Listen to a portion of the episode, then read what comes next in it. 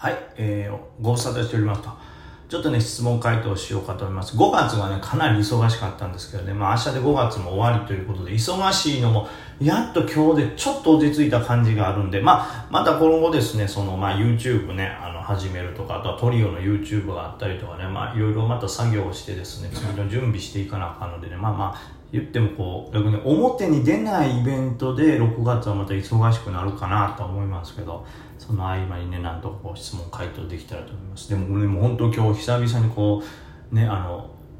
なんかこう、イベント、まあそれも配信のイベントなんですけど、ちょうどその市のイベントということでご近所に住んでる方がねちょっと覗きに来てる方とかがいらっしゃってですね、まあ、ちょうど普段なんか僕の階段とかを見てるということで、えー、写真撮ってくださいみたいなで久しぶりにああいうことありましたけどね。こ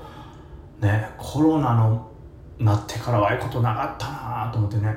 コロナの前はねああいうことなかったな。コロナの前もなかったな。よく考えてそんなない。貴重な逆に回だから配信になったことで今まで見ていただけてなかった方に見ていただけるようになってその結果こうね言ったら行った先々でちょっと声かけられるみたいなことができたね。ありがたいですけども。本当初々しい気持ちですよ。やっぱねもうファンというのはねもちろんまあありがたいことですけども極端なことを言ったらね一番大事なのはファンではないわけですよね。まあ言ったら。ファンはもちろんまあまあありがファンに関してはありがたいですよ。でも例えばファンがいるから確実にやるっていうモチベーションでもないですからそのね決してこうでもいいのよ。これなんでこんなこと言うかって言ったらなんかねファンの方でもねやっぱり増長していく人がいんのよ。私ずっと応援してるから俺ずっと応援したってるやんけみたいな。したってるとかになってしまうとねよくないんですよ本当。でこうなんかねファンの中でマウントを取る人がいるのよ。私とか。俺このこいつのことを昔から応援してるからみたいな。ああなんとこいつのこともねあのみんなも応援しちゃってやみたいな。いえいえお前スタッフでもないのにこっち側に来なやみたいな。そうそういうことをやるとこうなんていうかなこうファンの輪が乱れたりとかね。なんかこうファンの方ありがたい。こうみんな、まあ、みんなもう平等やから。ほぼほぼもうみんな一緒。ね。みんな一緒。それは課金とかなんか投げ銭してくれた人はありがとうございます。そう嬉しいですし感謝してますとはなりますけどだからといって別に地位が上がるってことはないから。みんな平等ですからね。はい。その僕に対しての地位とかはこんなしましたよ。まあこんなしましたよっていうやつはもう大体カスファンやからいいんですけどその僕に対してのあれはあれですけど、ファン同士はどっちがこう課金してるからとか、どんだけ私が長いこと応援してるから、どんだけ俺が強い気持ちで押してるからこいつって言ってもまあ、上下はないですから、はい、そのマウントを取ったりとかね、よくこう立場がわからないようなところにこう紛れ込まないようにもう見てんの、ほんと。先輩のなんかイベントでもね、なんかカフェみたいなとこでやってたらさ、そのファン同士がこうなんかいがみ合いすんのよね。なんかこう、端っこと、テーブルの端っことか、もう反対のカウンターの端っこにさ、座っててさ、ほんでいんのよ、この、なんていうの、こう、ね、中で働いてる先輩なんかちょっと手伝いましょうか？みたいななんか大変そうやから手伝いますよってそういうことで私はこの芸人さんこの芸人さんと距離が近いんです。みんなの皆さん応援してるファンの方とちょっと私上なんですっていうのをこうアピールしようとするやつ。あれ一番見にくく見えるからみんな平等ですからね。本当。だから今日ね久しぶりにこう初々しい皆さんね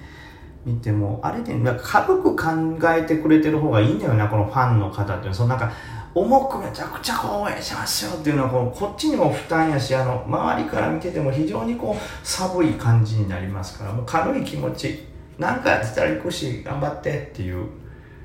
好きなことしていいよ。それぐらい。みんな本当、それぐらいの気持ちでみんな言ってほしい。強い気持ちを持てば持つほどみんな人間は歪んでいきますから。はい、えー、それではですね、質問書いていきます。相場に殺されるさん。俺が言ったんですけど、名前がそうな怖い名前なんですよ。え梅木さんいつも素敵なラジオありがとうございます。少しでも腕が上がるように繰り返し繰り返し拝聴しております。日々お忙しくされていると存じますので、このような質問で大変恐縮なのですが、お答えいただけますと幸いでございます。丁寧すぎますよ、そんなね。お忙しい。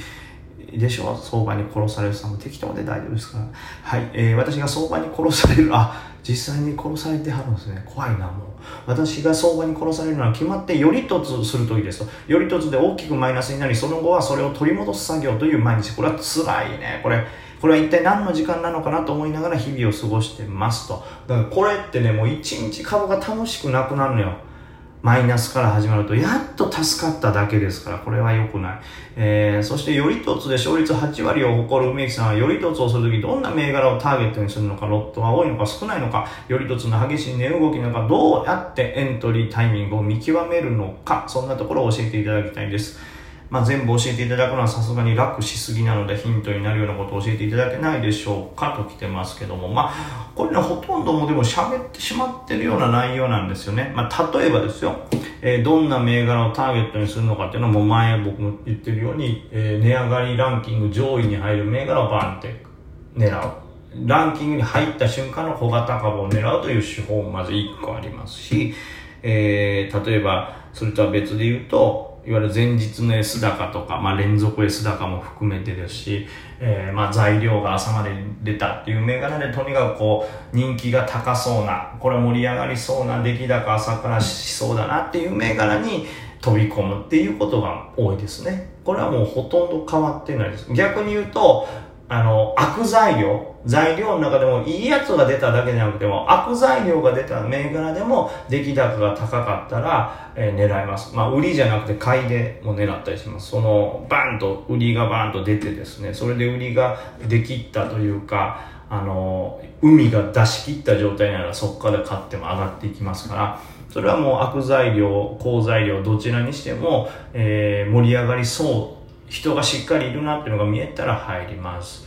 で、えー、ロットは多いのか少ないのかですけど、これはもう銘柄によりますよね。その、僕が基本的には、これはめちゃくちゃ上がるんちゃう、かなりの確率やでって思える銘柄はやっぱロットをバンと入れますし、ちょっと、まあ、いつもぐらいかなと。いや、ちょ、ちょっと怪しいか今日あの、なんか、なんていうの？なんか地合い悪そうやし、みたいな時は、ちょっとロットを減らすみたいなことをしますし、あとは、えー、板が厚かったらガンとロット入れますし、逆に板が薄いなと思ったらロットをちょっと減らしますね。その辺はまあ、調整します。はい。なので、まあ逆に言うとこう、えー、相場に殺されるさんはこう朝大きくマイナスになりと言ってるので、もしかしたらロットが多すぎるのかもしれないですね。ロットが多すぎるとやっぱりね、あのーエントリーのタイミングも上値を買わざるを得ない時がありますし逆に売る時も、えー、ね、投げ売らないといけないとか売るタイミングが失敗してその間に大きく下落して下で処理するみたいなことがあってまあやっぱり技術的にはロットが多い方が難しくなりますので、えー、もしかしたら相場に殺されるこれちょっと言うのなんかドキッとするよねなんか相場に殺されるさんは、えー、ロットがちょっと多いのかもしれませんね。僕ならちょっと減らすかもしれないです。はい。えー、そしてよりの激しい値動きなのかどうやってエントリータイミングを見極めるのかですけどいわゆる値上がりランキングにバンって入った小型に関してはもうとにかく最速できるだけ早く飛び込むっていうのが多いですね。でその他まあ、より凸という時点で、より凸の銘柄に関しては、よりで突撃ほぼしますね。まあ、ありますよ。その酔った後ガチャガチャして下にある程度下がってからもう一回リバーを狙うみたいな銘柄ありますけど、これは基本的には、まあ、より凸とはちょっと違うというか、まあ、ある意味では酔った後すぐのこう底根狙いという、反発リバ狙いという手法だと僕は思うんですよね。なんでまあ僕はより凸っていう段階の中では、とにかくよりでまず一発入ることが多いです。で、その上で、上がる、ガチャガチャしながら上がると思ってるけど、予想以外に下がって、予想外に下がってきたなと思ったら、その、下げが止まるとこ見計らって何品一発入れるっていうようなことあります。で、リバって、まあ、利益になったら OK みたいな戦い方をしたりはしますけど、基本的にはそれも含めて、よりの時点でとにかく一発バーンと入ることが多いですね。はい。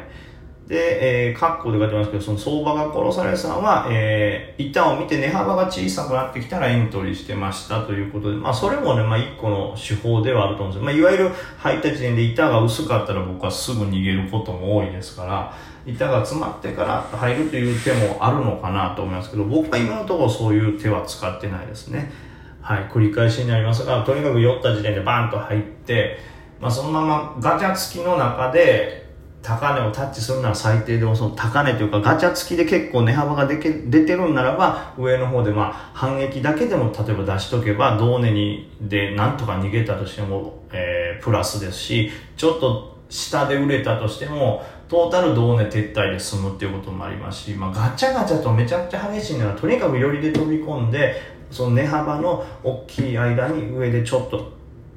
反撃出すみたいなことはやりません。で値幅ガチャガチャもせず下にぐんぐん落ちていったら、まあ、ロスカットの時ももちろんありますし下げ止まりそうならば一回難品を入れるみたいなことが多いんで僕はよりで一旦は絶対より凸という意味でトレードするときはよりで一旦バーンと入っちゃいますね。そんな感じです。まあねやっぱり朝一マイナスでかいとテンションも下がるしこうねなんか株やっててこう楽しさも感じないと思うんで僕がうんマイナスを大体まあ大きく食らうことがない理由っていうのはまあ本当にロット管理もありますし逃げ足が速いっていうこともあるんですよね、まあ、この前から言ってますけどその、ね、やっぱり買い板があんまついてきてない時は即逃げっていうほどでもないんでしょうけど買い板ついてない時にあれ？あれこの店やってますよ？あれ？俺？えいいの？俺一番に入って。みんな？よここだから閉まってるみたいに見えてますけど皆さんやってますよみたいな。呼び込みをするわけじゃないけどちょっとあれ？やってんの？やってないの？え？次のお客さん来るのちょっと様子見ようかみたいな。